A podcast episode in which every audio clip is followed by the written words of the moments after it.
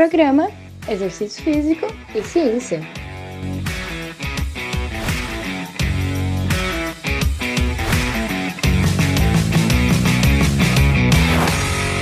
Está começando mais um Exercício Físico e Ciência. Sou o Fábio Dominski e esse é o programa de rádio e podcast que trata de exercícios a partir da visão científica. Temos recomendações de vários aspectos sobre exercícios para a gente seguir. Então, variáveis do treinamento, como frequência, duração, intensidade, por exemplo. A gente sabe já mais ou menos um direcionamento a partir de várias evidências científicas que vêm se acumulando ao longo das décadas dos, dos anos. Mas e a hora do dia? Existe uma melhor hora do dia para treinar? Eu trato disso em um capítulo do meu livro, capítulo 28, se existe melhor período do dia para exercícios. Se você quer adquirir esse livro, vá até a descrição desse episódio, você encontra lá o link na Amazon. Caso prefira, pode entrar em contato direto comigo no Instagram que eu consigo enviar ele para você com frete grátis. Beleza? Bom, geralmente a gente tem essa tendência em querer saber a melhor hora ou uma medida específica para alguma coisa tentando, claro, acelerar os nossos resultados.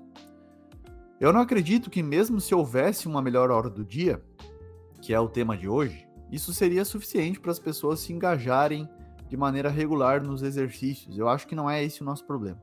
Sei lá, digamos que seja 18 ou 19 horas, que é um horário mais possível para a maioria das pessoas visto o dia de trabalho tradicional. Será que esse melhor desempenho seria aproveitado? Será que as pessoas visualizam o exercício como uma boa oportunidade em seu dia ou como algo a ser feito obrigatoriamente? Enfim, essa é outra discussão, mas vale a reflexão. Várias funções fisiológicas variam em função do tempo do dia. Isso pode ter uma explicação de nossa evolução, não acha? Fazíamos coisas para sobreviver durante o dia e nos protegíamos em cavernas à noite. Mas isso também não é o papo de hoje, mas é só para você notar como existem temas que a gente pode discutir, se aprofundar e refletir porque vale a pena. Temperatura corporal, funções cardiovasculares, fatores endócrinos, controle respiratório e o alerta subjetivo são influenciados pelo tempo e podem afetar como respondemos fisiologicamente ao exercício. Isso é, em parte, influenciado pelo sistema circadiano endógeno, causando alterações e oscilações nos processos biológicos e um ciclo de aproximadamente 24 horas. Existem algumas revisões sobre o tema, mas a maioria é frágil metodologicamente. Para resolver isso, alguns autores da Suíça e dos Estados Unidos reuniram estudos, ou seja, fizeram uma revisão sistemática com meta-análise sobre desfechos em saúde e os efeitos do tempo do exercício e também no desempenho, na verdade. O estudo foi publicado há poucos dias na revista científica Sports Medicine Open, essa é uma revista no Open Access, ou seja, que tem o acesso aberto aos seus artigos, mas saiba que isso ocorre mediante o pagamento de uma taxa em dinheiro pelos autores. Isso mesmo. Os autores então escrevem um artigo, submetem o artigo, corrigem o artigo que os revisores apontaram para eles melhorar, e aí ao ser aceito para ser publicado posteriormente, tem que pagar uma taxa, que é bem cara por sinal. Isso é um absurdo, na verdade. O pior é que nem os revisores, nem o editor ganham dinheiro pelo trabalho que fizeram para esse artigo ser publicado, ser revisado, ser avaliado. Mas sim, quem ganha são as editoras que levam milhões de dólares por ano aí. E isso é tá totalmente errado, deveria ser diferente na minha visão. Mas de novo, esse é outro tema, não é o foco do podcast, então voltamos. E aí, desempenho físico, aptidão física, antropometria resultados metabólicos e cardiovasculares foram alvo do estudo de revisão sistemática com meta-análise. E esse estudo aí começou lá em 2021 e foi finalizado somente em janeiro de 2023 para você ver como um estudo demora para ser publicado às vezes. Então, os autores tiveram uma ideia ainda antes disso, começaram a desenvolver, fizeram as primeiras buscas, atualizaram as buscas. Dois anos, pelo menos, aí de trabalho constante desses autores. Eles queriam trabalhos na literatura comparando o exercício de força ou aeróbio em diferentes períodos do dia, no mínimo aí dois períodos diferentes. Um diferencial foi incluir somente estudos controlados randomizados, que têm um controle maior aí das variáveis, coisa que os estudos anteriores não fizeram em sua maioria, pois foram revisões narrativas sobre o tema.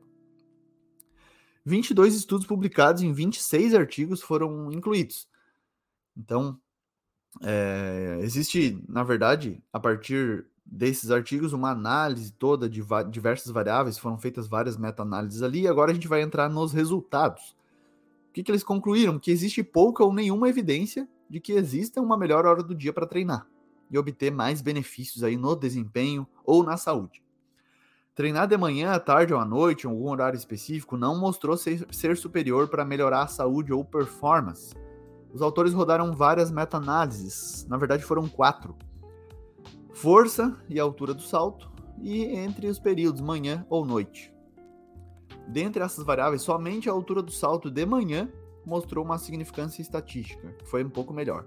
Mas eles reconhecem que esse efeito foi carregado por um único estudo que teve, na verdade, alta heterogeneidade, cerca de 80%. Nas outras análises, não houve diferença entre treinar de manhã, treinar à noite, ou em alguma hora, uma específica melhor hora do dia.